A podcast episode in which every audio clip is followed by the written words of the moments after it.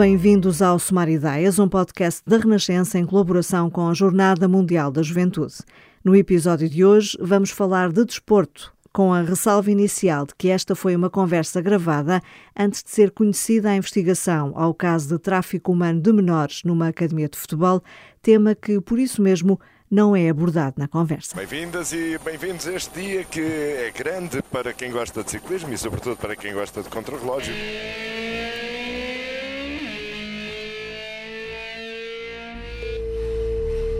Okay, we're over the line. So just pull over to one side, please. Go to P1. Atenção, ataque do Porto, jogada perigosa. Galeno, atenção, Porto, marca, golo! Do Porto! É o momento de consagração, é o momento de festa com o Futebol Clube do Porto a ganhar a sua 19 taça de Portugal. O futebol e as suas polémicas continuam a centrar muitas das atenções, até do ponto de vista mediático, mas que valores se transmitem através do desporto em geral. Os atletas e os agentes desportivos têm noção do exemplo que são para os jovens, como é que se combate, mas sobretudo como é que se evita a violência e o racismo. A ética desportiva e o fair play são preocupações logo na formação dos atletas. De que forma é que o desporto resgata? Eu sou Angela Roque e hoje são meus convidados. Francisco Guimarães, de 26 anos, começou a ser treinador de futebol aos 15, era então o mais novo do país. Passou pelo Estoril Praia, pelo 1 de dezembro e pelo Delhi United, na Índia.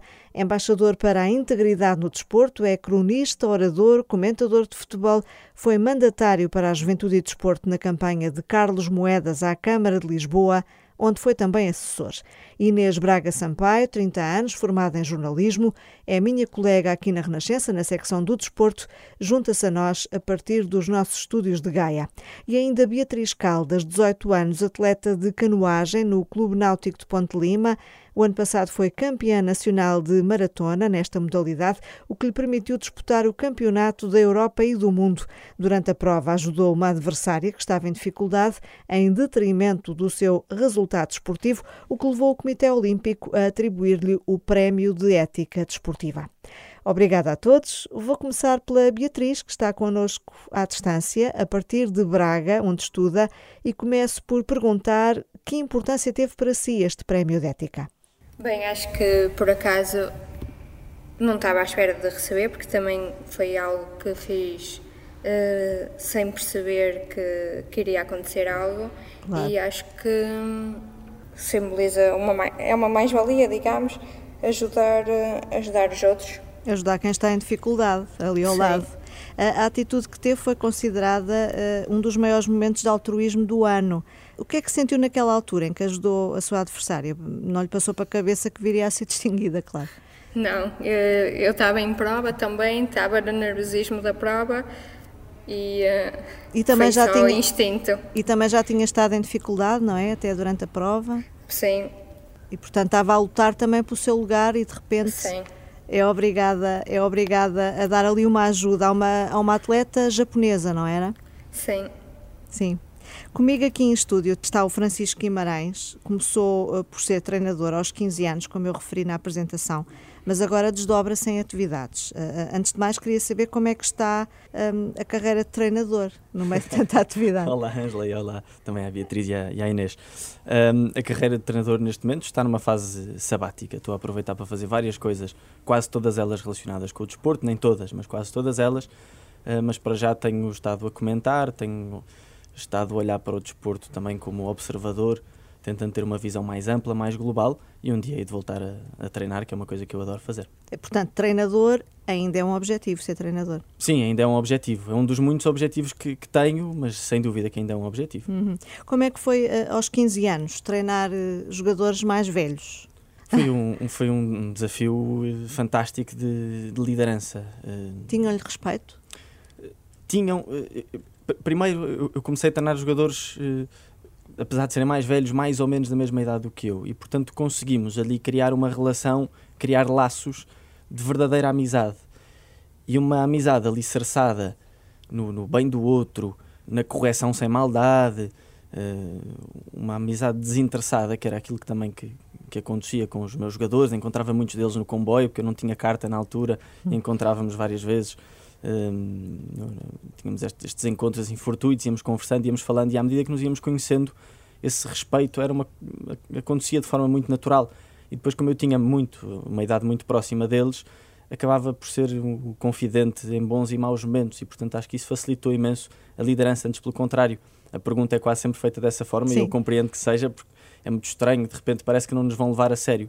Mas como viam que eu também gostava muito daquilo que estava a fazer, como tinha algum conhecimento, apesar de ser escasso na altura, um, e como conseguia, acho eu, transmitir essa, essa paixão e consegui criar essa, estabelecer essa relação de amizade, um, as coisas fluíram com uma naturalidade enorme. Não foi preciso eu, eu impor nada, nem dizer que eu era o treinador, etc. Foi uma relação muito muito normal, construída com naturalidade. Hum. Começamos esta conversa com a questão da ética, por causa do prémio da, da Beatriz. Uh, o Francisco é também embaixador para a integridade no desporto. O que é que é isto? O que é que faz? Sim, é uma, uma nomeação que recebi juntamente com a Rosa Mota, com Miguel Oliveira e com outros desportistas internacionais, ou pessoas ligadas ao desporto internacionalmente.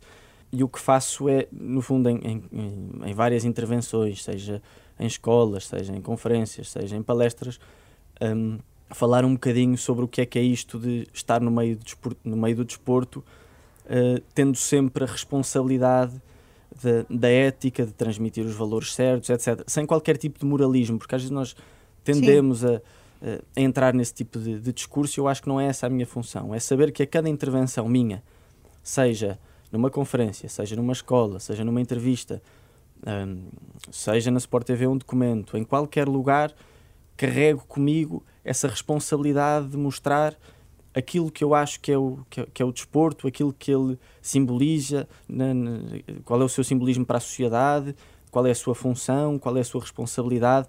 Uh, e no fundo acabo por andar a saltitar de sítio em sítio a falar sobre esses assuntos. Inês, eh, como colegas que somos, vamos manter aqui um registro de informalidade no trato. Como jornalista, tens-te dedicado ao desporto.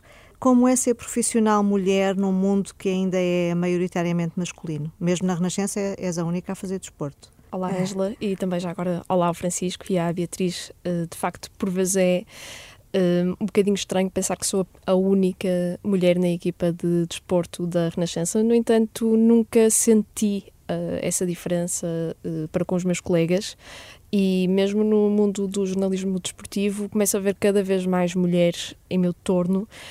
E é, pronto, lá está, não posso escapar à realidade que, de que ainda há poucas mulheres no, no neste contexto, uh, mas Posso apenas falar sobre a minha experiência pessoal e claro. dizer que, dentro do contexto de Renascença e da equipa Bola Branca, eh, sempre me senti, como se costuma dizer eh, em inglês, eh, one of the boys, ou pelo menos one of the people. Uh, da, da, equipa, porque nunca senti qualquer tipo de, de, de discriminação ou, ou, ou, qualquer coisa do género.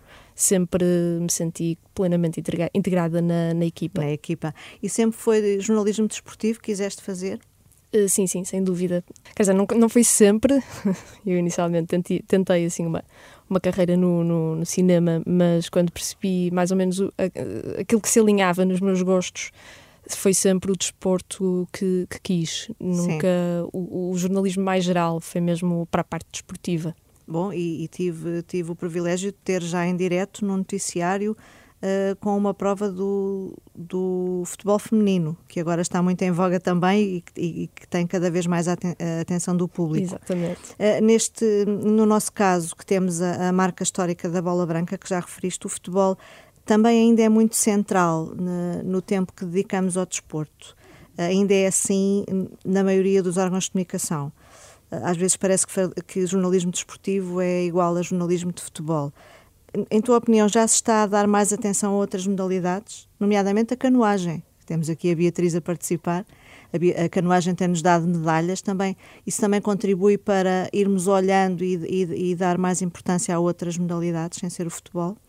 Infelizmente em Portugal funcionamos muito em função de, pronto, do futebol e depois pensando nas restantes modalidades e o futebol masculino em especial, atenção. Sim e depois nas restantes modalidades em função daquilo do, do, dos resultados dos atletas. E contra mim falo também, contra, contra todos nós jornalistas desportivos, uh, falo que é, muitas vezes ou por vezes não somos nós que vamos à procura do, do, dos resultados do, dos desportos, das modalidades, são elas que chegam a nós por via desses resultados uh, nacionais e internacionais que os atletas portugueses são muito bons, lá fora têm excelentes resultados e infelizmente ainda funciona, funcionamos muito em função disso. Uhum. Um, também lá está, com, com, com a propagação da internet, das redes sociais, etc., também se torna mais fácil chegarmos a esses resultados, esses resultados chegarem a nós e, nesse sentido, darmos eh, mais resultados e mais histórias de outras modalidades que não o futebol. Que outras modalidades é que os portugueses eh, já seguem com, com gosto e interesse, além do futebol? O ciclismo? Sim, ao ciclismo. Que é há, tradicional pronto, também em Portugal, não é? Lá está, tal como o hockey em patins e Exato. o futsal. Eh, no hockey em patins, em especial, Portugal tem uma grande tradição. O handball, em que Portugal tem tido recentemente muito bons resultados. A, a canoagem, lá está. O, o atletismo será sempre um desporto tradicional pelos grandes resultados de Portugal, especialmente no passado, em Jogos Olímpicos e, e, e Mundiais de Atletismo. Um, também há o basquetebol, que será sempre também uma, uma modalidade tradicional. Uh, também muito por influência, agora mais recentemente, da NBA, uh, de esportes, uh, uma liga a que temos cada vez mais acesso através de, pronto, da transmissão televisiva. Temos pronto, o futsal, a natação, também temos cada vez melhores resultados. Temos agora um muito bom jovem nadador, uhum. o Diogo Ribeiro. Um, ou seja, são, são, nós vamos tendo, lá está, nós vamos chegando a estes desportos em função dos resultados, dos, resultados, dos, dos atletas, sim. E dos prémios. O que, pronto, o que, o que é um bocadinho um, injusto para, para estas modalidades terem de se provar antes de. para terem a, a, a devida atenção. Claro. Em vossa opinião, e, e aqui lanço a, a, questão aos três, que valores é que, é que passa ao desporto em geral? A ética é, é valorizada, incentivada, ou é de facto muitas vezes esquecida em detrimento dos resultados uh, e do lucro? Beatriz, vimos uh, com o seu exemplo que não tem de ser assim, não é?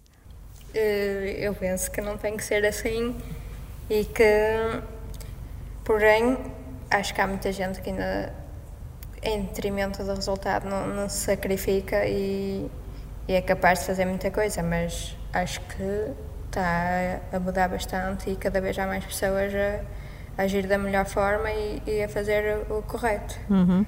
Na canoagem que pratica, uh, o espírito competitivo está sempre ativado, mas há, há uma competição sadia? Cultivam-se estes valores? Eu penso que sim, e, e, somos incutidos com, com esses valores logo na formação. A interajuda, o respeito pelo adversário? Sim. Sim, isso é incutido ao longo da formação, é essa a sua experiência? Sim. Nunca praticou mais nenhum desporto? Dedicou-se sempre à canoagem? Pratiquei, mas não foi de, de, forma definitiva, foi com a escola ou assim. Uhum. Canoagem foi, foi o definitivo. Pronto. É a sua paixão? Sim. É. Francisco, já aqui referimos que é, que é embaixador para a integridade no desporto. Uh, como é que analisa esta questão da ética? Bem, eu acho que em primeiro lugar é preciso perceber que o desporto, e agora vou falar especificamente do meu caso no futebol, replica aquilo que acontece na sociedade e, portanto, nós não podemos estar à espera que no desporto haja milagres se na sociedade não há. Nós olhamos para o que tem acontecido no mundo, uh, no mundo político, numa sociedade altamente polarizada e no futebol está a acontecer exatamente a mesma coisa. No desporto, em geral, está a acontecer a mesma coisa.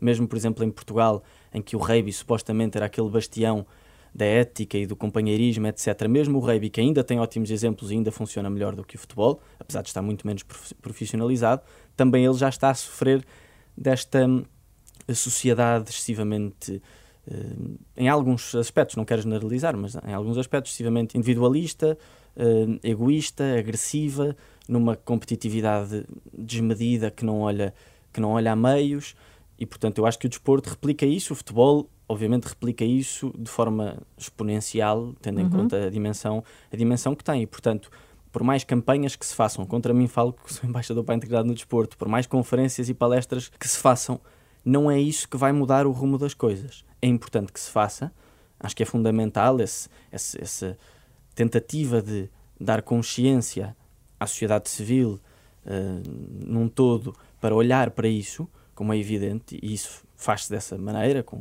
com, palestras, com campanhas. Uh, enfim, a UEFA tem feito muito, a Federação Portuguesa também. mas a mudança estrutural, a reforma séria, um, faz-se construindo uma verdadeira cultura desportiva. Faz-se através do desporto, uh, tentando contribuir para a formação de, de cidadãos uh, mais, mais livres, mais justos, uh, com, com mais honestidade, etc. O desporto pode ser esse meio, mas enquanto em Portugal não houver essa cultura desportiva, nós olhamos para o investimento no, no desporto universitário, é uma miséria. Escolar, sim, sim. Do desporto é uma escolar grande é uma falha. miséria também. A intervenção estatal, eu nem sou muito a favor de uma, uma fortíssima intervenção estatal só em casos extremos, só que aqui estamos a falar de um caso extremo. Uh, e enquanto o Estado não perceber, enquanto não for prioridade política o desporto, eu acho que vai ser muito difícil, e sou muito pessimista, acho que vai ser muito difícil uh, encontrar um, um, rumo positivo, a não ser estes heróis que nós vamos encontrando, esta, a Beatriz, uh, o Miguel Oliveira, que além do futebol noutras modalidades vão dando excelentes exemplos de, do, que é, do que é competir bem. Sim, do mas que é muitas vezes com ganhar, grande sacrifício também, não é? Em imenso certas é modalidades. que eu acho que são, que são heróis. É preciso irmos encontrando esse, esses, esses exemplos. Também nós com certeza que vimos um crescimento do motociclismo quando apareceu Miguel Oliveira. Uh, o João Almeida no ciclismo também, obviamente, que, que vai explotando Mais que- interesse, mais, mais- interesse e que mais jovens eh, queiram praticar a modalidade. Só que isso lá está, são exemplos avulsos vindos do trabalho árduo de, de heróis que vão remando contra a maré, a Beatriz literalmente. Eh, e portanto Sim. eu acho que é preciso mesmo que haja uma reforma, uma reforma estrutural e isso faz-se com política, Uhum. quer queiramos, quer não. No futebol em concreto, eh, todos conhecemos casos de violência, eh, também de racismo, não é? Fala-se cada vez mais. Os atletas e os agentes desportivos têm noção do impacto que o seu exemplo tem, sobretudo nos jovens? Eh, eu creio que essa, que essa noção é muitas vezes esquecida.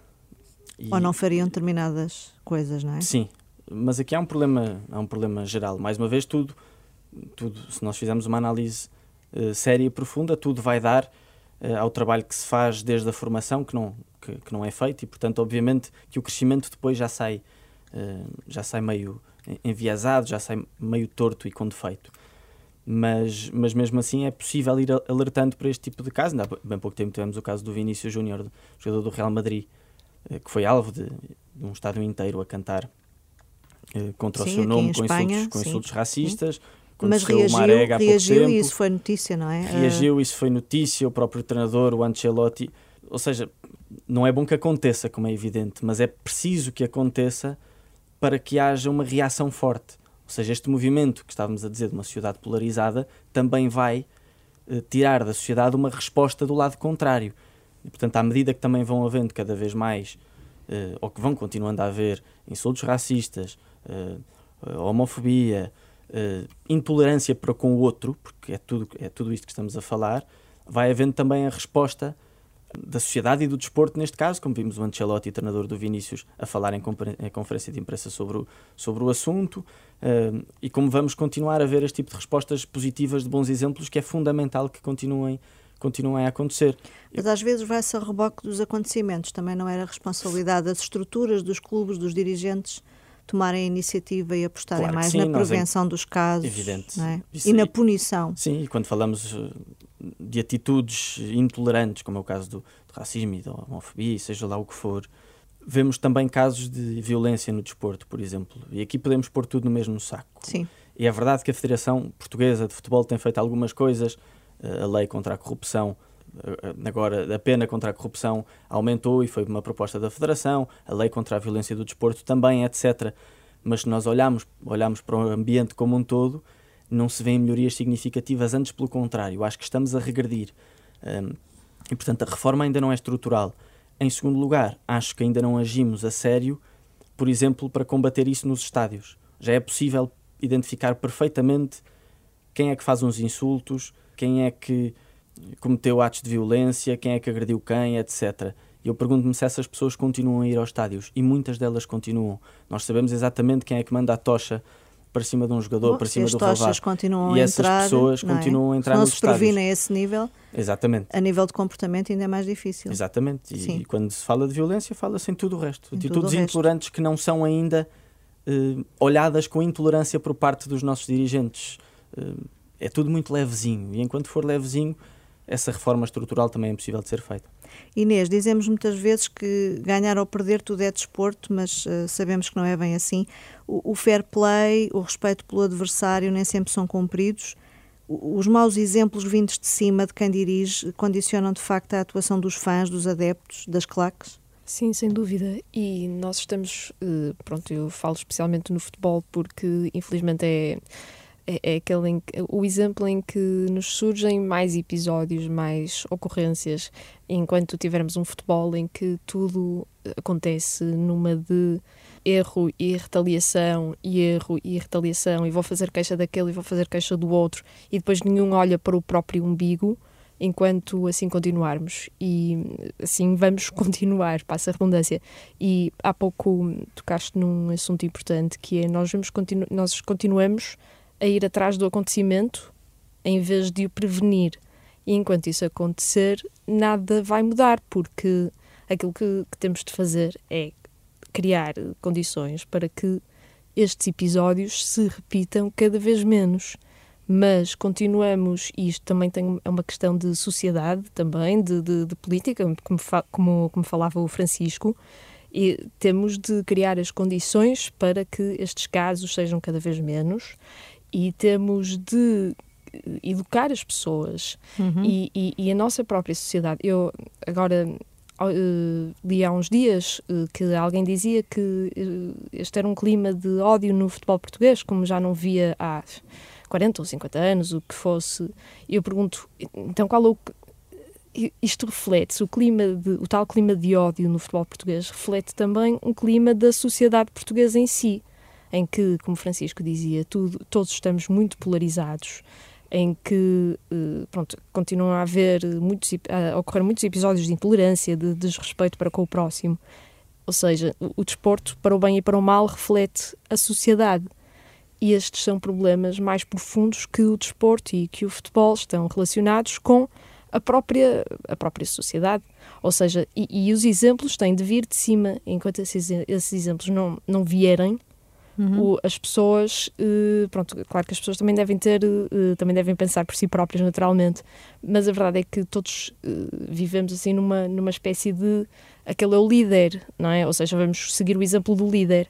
Especialmente, lá está, no futebol, em que há os, os, os presidentes dos clubes, os treinadores dos clubes, os dirigentes dos clubes, em que, em Portugal especialmente, damos tanta atenção a essas, essas figuras de proa.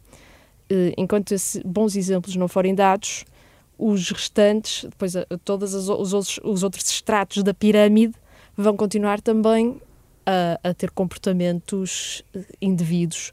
Claro que, outra vez, isto tem a ver muito com a sociedade, ou seja, os estratos da, esses estratos mais baixos da pirâmide, por assim dizer, também têm o seu quê de, de, de responsabilidade e nunca poderemos uh, esquecer a responsabilidade individual, a responsabilidade de cada um, porque Sim. cada um tem a sua responsabilidade de ser uh, assim a, o, o coloquialismo boa pessoa, não é? Ou pelo menos de respeitar os outros. Isto leva-me ainda a outra questão, a responsabilidade da comunicação social, e nomeadamente do, dos média desportivos. Também tem responsabilidade na forma uh, como noticiam os casos de violência, como antecipam jogos ou provas, o próprio critério de escolha do, dos painéis de, de comentadores, às vezes podem ser painéis mais ou menos incendiários, Sim, sim, sim. Portanto, há aí também uma responsabilidade que tem que se refletir, não é? Dos sim, temos ainda muitos programas em que o, o teor do comentário é bastante incendiário, ainda é, ainda, em que ainda é tu contra, contra tu, contra tu, e, e lá está, a, a, a comunicação social tem, tem a sua cota parte de responsabilidade neste aspecto, em que, por vezes, também certos uh, órgãos de comunicação, não, não, não estou a apontar o dedo a este ou àquele, mas que por vezes também podíamos uh, ser um pouco menos incendiários ou pegar, uh, ou não digo incendiários, ou pelo menos pegar em certas notícias de outra forma, ou então pegar, pegar naquilo em que pegamos também, o ângulo pelo qual pegamos em certos assuntos. Ou seja, nós também temos sim a nossa, o, o nosso quê de, de, responsabilidade nesta situação. Claro, claro, e há muito a corrigir ainda, certamente. Uh, Beatriz, uh, a canoagem podemos dizer que é um oásis, neste tempo temos estado a falar aqui do lado menos bom do desporto. Uh, na canoagem, como é? Qual é a sua experiência?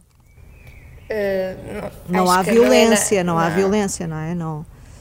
É bastante pacífico quanto a sim, isso. Sim, sim. E mesmo entre os colegas, atletas, o relacionamento, pode falar um que, bocadinho sobre sim, isso? Sim, uh, é bastante pacífico quanto a, quanto à violência, mesmo atletas, no fim da prova, somos todos amigos, pelo menos eu refiro-me ao meu caso, e pelo que vejo dos restantes atletas e, e da, da, modalidade em si no restante, em todo o país, é assim.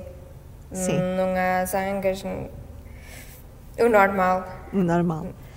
Uh, há este lado negativo e há o lado positivo, que é, que é muito, do desporto. De que, de que forma é que o desporto uh, resgata?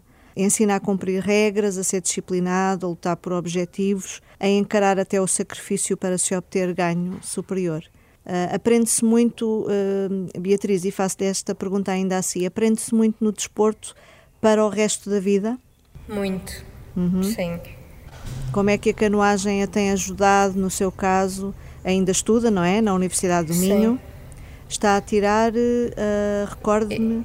Educação básica. Educação básica.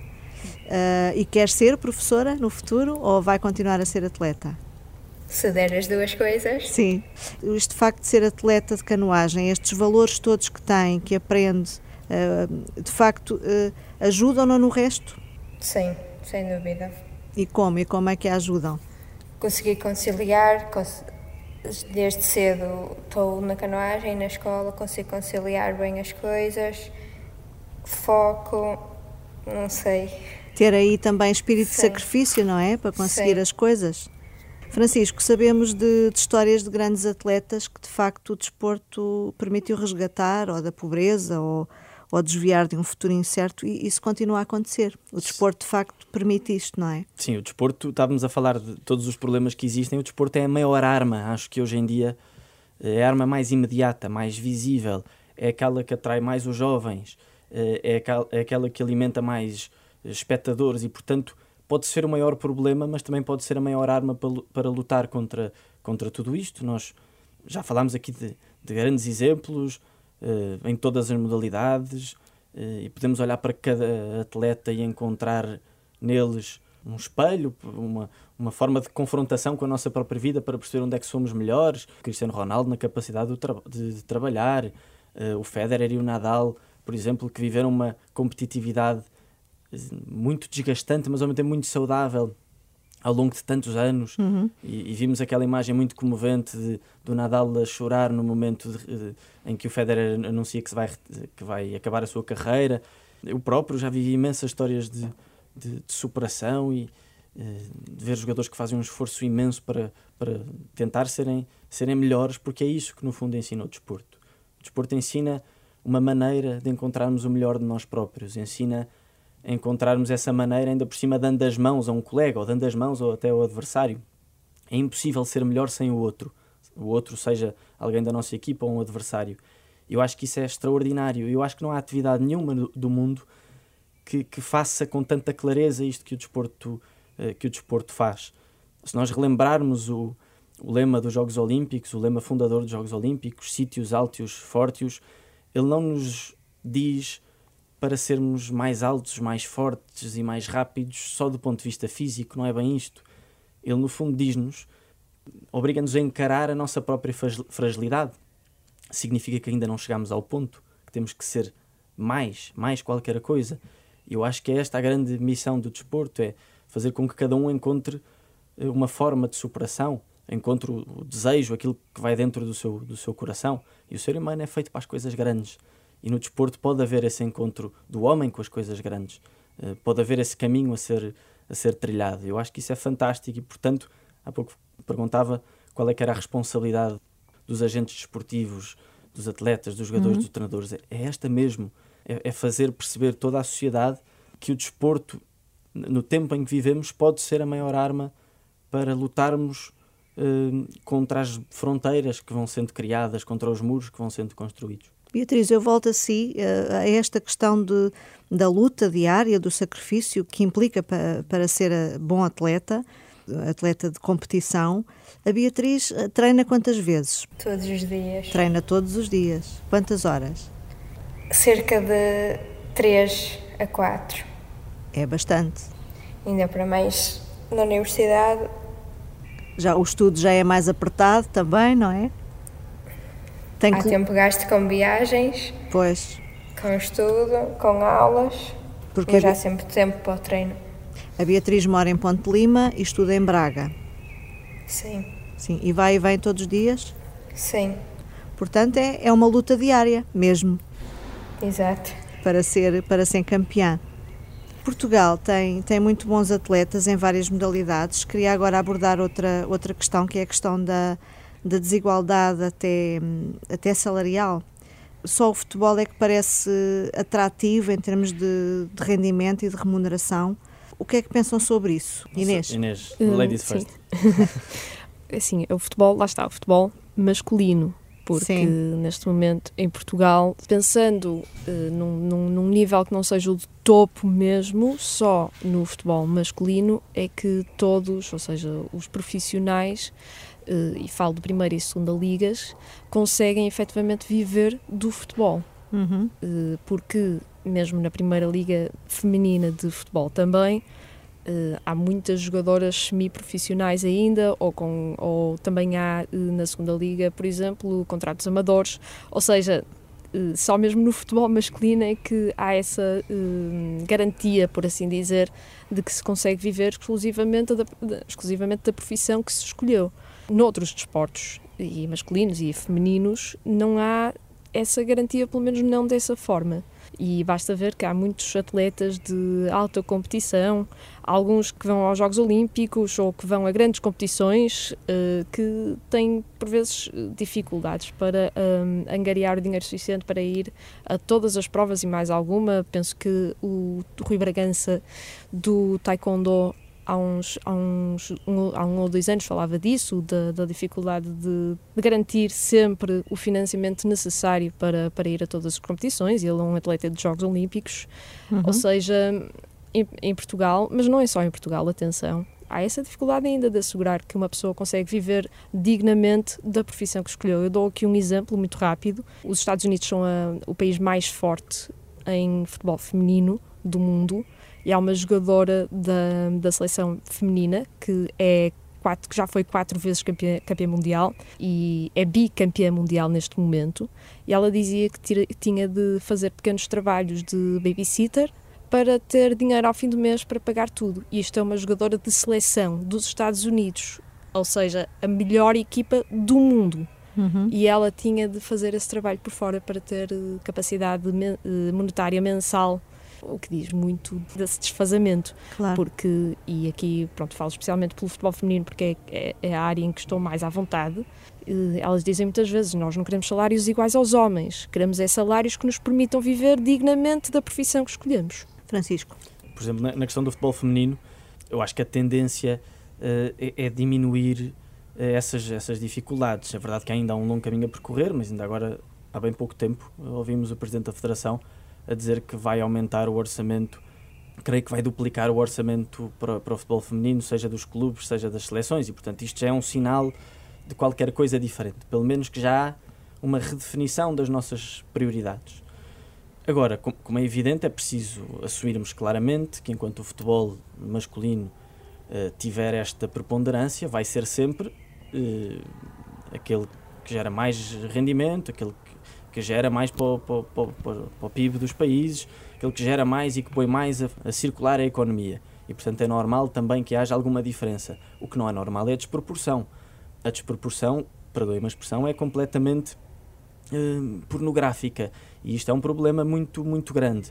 Já falámos na criação de cultura desportiva, ou seja, isto não vai lá apenas com o aumento do orçamento da federação e etc, etc. É preciso mais qualquer coisa e essa, e essa qualquer coisa tem que ser Hum, tem que ser bastante, bastante profunda, tem que ir à raiz dos problemas. Eu creio que os miúdos não nascem. Bem, os países terão tendência, uma pessoa, um miúdo que nasce na Índia, obviamente terá mais virado para o cricket do que para outro desporto. Isso é normal que aconteça. Cada geografia terá as suas particularidades. Sim, claro. O que não acredito é que um miúdo que nasce em Portugal nasça com um gene futebolístico. Não acredito nisso. Nunca se descobriu no ADN a pessoa com tendência a ser Cristiano Ronaldo. Não, não, não existe. E, portanto, o que eu acho é que é preciso criar à volta dos miúdos eh, esta verdadeira cultura desportiva, que é um acesso mais, mais livre e mais eh, imediato a várias formas de praticar desporto. E desporto pode-se praticar em variadíssimas modalidades. E isso é que é preciso incentivar, é isso que o Estado tem que promover, é isto que as escolas têm que fazer. Eu dou um exemplo muito prático. Na escola onde eu andei, eh, nós tínhamos um dia por semana, aliás, cada dia por semana era um dia diferente. Uma modalidade de uma diferente. modalidade diferente. Uhum. O dia do basquete, o dia do vôlei, o dia do futebol, o dia que não havia bolas, portanto tínhamos que inventar qualquer coisa. E, portanto, é possível, não só o Estado, mas também, como é evidente, mas é possível que as próprias escolas, eh, que as próprias famílias tentem ampliar o conhecimento dos miúdos, ampliar o olhar dos miúdos para que eles percebam qual é que é o desporto que gostam mais. Uh, agora, se isto não se faz em massa, obviamente que os problemas vão continuar a surgir e o futebol vai continuar a estar uh, de uma forma desproporcional uh, com uma, uma dimensão muito maior. Bom, e o ideal seria que um jovem que escolha ser atleta numa qualquer modalidade consiga fazer vida disso, evidente, não é? é Viver evidente. disso. A Beatriz a treinar 4 horas por dia, a ter que estudar claro, e depois claro. se calhar ainda vai ter que fazer um, um outro trabalho, é completamente ridículo. Claro. Temos que criar estas condições em Portugal, que eu acho que já somos um país desenvolvido. Beatriz, não sei se uh, já pensa nisso, uh, se isso é, uma, é um assunto que a preocupe em termos de futuro. Por agora, eu acho que não me preocupo muito com isso. Agora é treinar para ser, para ser a melhor. É melhor é nem me preocupar. Mas, mas, tem, mas tem noção destas dificuldades, não é? Ah, muito. E se quiser ser só canoísta, atleta de canoagem, uh, que não será fácil, não é? Não vai ser fácil. Na zona onde vive, uh, a canoagem é muito importante. Há vários atletas dessa região. Uh, Sente-se naturalmente acarinhada e incentivada também. Sim, eu acho que em Ponte Lima a canoagem é um dos desportos principais e mais conhecidos. É uma vila bastante pequena e toda a gente conhece e os atletas de lá têm vindo a, a ser bons atletas e a ter bons resultados também. Sim, e é isso que também aspira.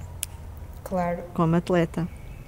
Já aqui falámos que, que o Estado devia incentivar de facto mais o desporto, uh, rever até o estatuto dos atletas, em várias modalidades. Todos sabemos também da importância do desporto na saúde, mas de facto, como o Francisco há pouco dizia, até a nível escolar isso não é ainda muito trabalhado, não é? Não, o nosso nível de, de sedentarismo continua, continua grande e eu acho que agora temos que. Eu não sou adepto da diabolização dos smartphones e da internet, nada disso. Uh, até vou contra esse discurso. Mas é preciso encontrar um certo equilíbrio. É verdade que o tempo que nós estamos agarrados aos nossos smartphones, o tempo que estamos uh, fechados no carro, parados no trânsito, etc.. Uh, são momentos em que não estamos a, a praticar desporto ou, ou, a fazer atividade física. Essa atividade que é fundamental, como disse Angela e bem, para a nossa saúde, seja para combater uh, o sedentarismo, seja para combater doenças cardiovasculares e muito mais doenças. No fundo, o desporto, do ponto de vista anatómico combate a inflamação. Uh, e, portanto, diria que é fundamental para uma sociedade saudável, e saudável de cabeça e saudável fisicamente. E, portanto, enquanto tivermos uma sociedade, portanto, não é só o Estado, enquanto tivermos uma sociedade que acha que o desporto é apenas um hobby, é uma coisa que está, é um oásis desligado das nossas outras atividades, uh, enquanto tivermos nas famílias miúdos que são castigados por ter mais notas e o castigo é não ir ao futebol, etc., eu acho que não é este o caminho. Acho eu. Não quero interferir na educação do, do, dos pais, mas, mas eu acho que não é este o caminho. Antes, pelo contrário, o desporto contribui, e há provas dadas disso mesmo. Normalmente, quanto mais ocupada a pessoa é, mais consegue gerir o seu tempo. E se não consegue, o problema não está a ser no desporto. Eu não acredito que aquele miúdo que é tirado da natação porque teve más notas, não acredito que ele, durante o tempo da natação, esteja a estudar imenso. Não tenho essa ingenuidade. Uh, e portanto é preciso olharmos para as coisas de outra forma, mas o olhar nosso enquanto, enquanto cidadãos é, é sempre de ver o desporto como um acrescento à nossa vida e não como uma coisa central da nossa vida. Vê-se isso politicamente e vê-se isso também na atitude das famílias e das escolas. Um, nós somos o país que há bem pouco tempo a educação física não contava para a média. Uhum. Em pleno século XXI. Sim, eu acho que isto resume foram muito. uns anos assim. Sim, eu acho que isto resume muito de, do nosso do, do, nosso entendimento acerca do desporto e do seu papel na sociedade. Uhum. Inês, a comunicação social também tem aqui um papel neste, neste sentido. Sim, temos um papel no, no incentivar de, do, do desporto, por exemplo, na, na Renascença, o nosso Uh, pronto, nós hum. falamos especialmente com os pais, por assim dizer, uh, e penso que também devemos, uh, como jornalistas, a comunicação social em geral deve ter esse, esse cuidado de incentivar as pessoas, os pais especialmente, porque de pequenos quem decide, quem decide são os pais, deve mostrar que o, o desporto é, é tão essencial no crescimento das, das crianças como, por exemplo, a, a matemática ou, ou qualquer outra disciplina, porque tem impacto direto na saúde das crianças e não, não apenas na saúde física, também na saúde mental. Por exemplo, uh, o Instituto de Saúde Pública de Aspen, nos Estados Unidos, mostrou que há uma correlação entre o exercício regular e a, e a saúde mental nos adolescentes.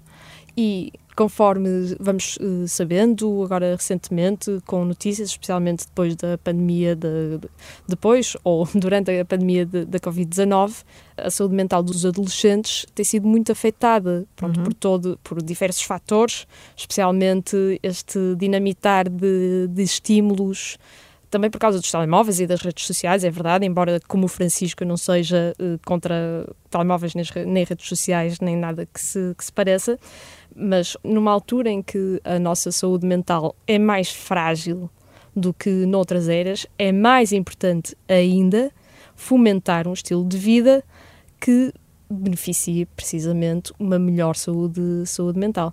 E nós, saúde, eh, nós, comunicação social, aliás, temos também um papel de, de responsabilidade nesse aspecto. Claro. Eu, pronto, eu tenho, tenho 30 anos, uh, ainda fiz, a minha infância ainda foi uh, pré-telemóveis.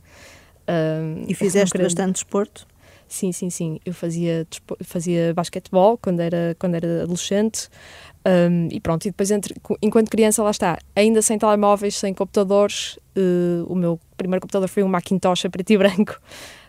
Um, a minha infância era passada lá fora, a colecionar uh, caracóis e, e, outros bichos pouco, pouco agradáveis e a escalar árvores, etc. E, por exemplo, eu tenho um irmão mais novo, tenho dois irmãos, o mais novo é 10 anos mais novo que eu, e eu sinto esse contraste no crescimento, porque, atenção, há coisas que depois são inevitáveis, porque se toda a gente à tua volta está com um telemóvel, aquilo que tu vais querer também é ter claro, um telemóvel. Claro, claro, por imitação. Seja, lá está. E se ninguém vai jogar futebol, tu não vais jogar futebol sozinho ou se ninguém vai jogar aqui isto ou aquilo. Uma pessoa gosta também, também entra aí o fator comunidade e o fator sociedade, ou seja, há a questão individual, ou seja, de cada pai tentar fomentar esse, uh, incentivar os filhos a ir lá fora, a brincar lá fora, porque é aí que começa a, a prática também de desporto. É que nem que seja o ir dar uns pontapés na bola com o pai ou com a mãe, e depois também, lá está, a nível de comunidade, nas escolas, ATL também, nas próprias creches, etc. Um pouco de todo lado haver esse, esse incentivo à prática do desporto prática e ao desporto. Sair, sair de casa que também é muito importante. Sim. Beatriz, estamos mesmo na reta final da, da, nossa conversa. Calculo que com esse horário todo que tem que fazer não tenha tempo para redes sociais nem nada disso. O desporto é central na sua vida. Sim, mas nunca foi algo central. As redes sociais nunca foram algo central, eu nem me preocupo muito com isso. Há vezes colegas meus até me dizem: Ai, mandei-te mensagem a perguntar não sei o quê, e eu nem ligo e nem respondo. Sim. Porque passa-me mesmo ao lado. Sim, sim, sim.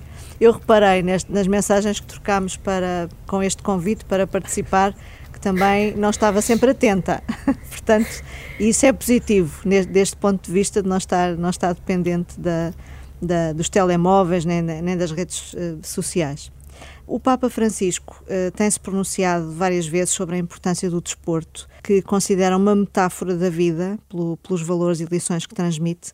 Uh, nesta reta final da nossa conversa, e porque a ideia deste podcast é, é ouvir os jovens sobre os mais variados temas, uh, tendo como pano de fundo a Jornada Mundial da Juventude, vou lançar-vos o desafio com que tenho encerrado todos os episódios do Somar Ideias.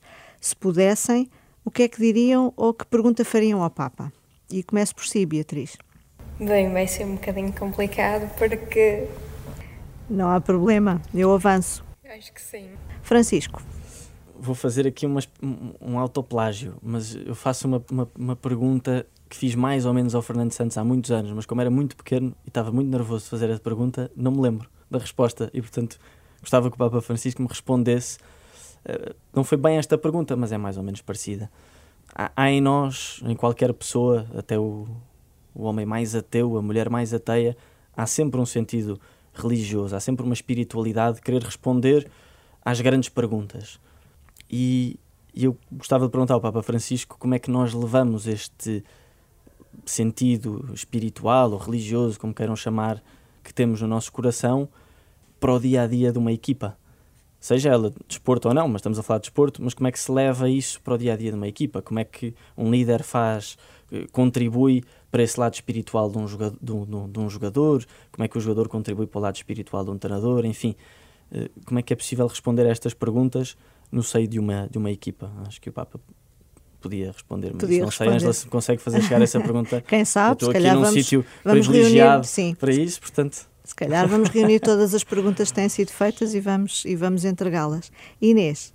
Uh, bom, eu vou aqui uh, pelo meu lado mais uh, jornalístico e perguntaria ao Papa Francisco como é que vê estes pronto, os recentes e cada vez mais numerosos episódios de, de violência e de racismo no, no, no, desporto, em especial no futebol europeu. Gostaria de ter uma, uma resposta do, do Papa sobre isso, assim, uma, uma análise à, à, à questão, quizá mais filosófica ou mais uh, prática, mas é algo sobre o qual daria gosto conversar com, com o Papa. Certamente. Inês Braga Sampaio, Francisco Guimarães e Beatriz Caldas, muito obrigada pela vossa participação neste Somar Ideias. Eu sou Angela Roque e não termino sem lembrar que Portugal tem um dos maiores pensadores ao nível da filosofia do desporto, o professor Manuel Sérgio, cujo nome a Universidade Católica até escolheu para uma cátedra sobre desporto, ética e transcendência. Foi ele que, em 1986, apresentou os fundamentos de uma nova ciência social, a ciência da motricidade humana, que lembra que o desporto não visa só a saúde e a aptidão, é também agente de cultura. E também afirmou, e vou citar, não deixa de ser grave saber como se faz tecnicamente desporto, desconhecendo os fins últimos da sua prática. A transcendência é o sentido da vida e do desporto, e não uma transcendência unicamente física, mas também intelectual, social, moral e espiritual. Até ao próximo episódio, com um novo tema e novos convidados.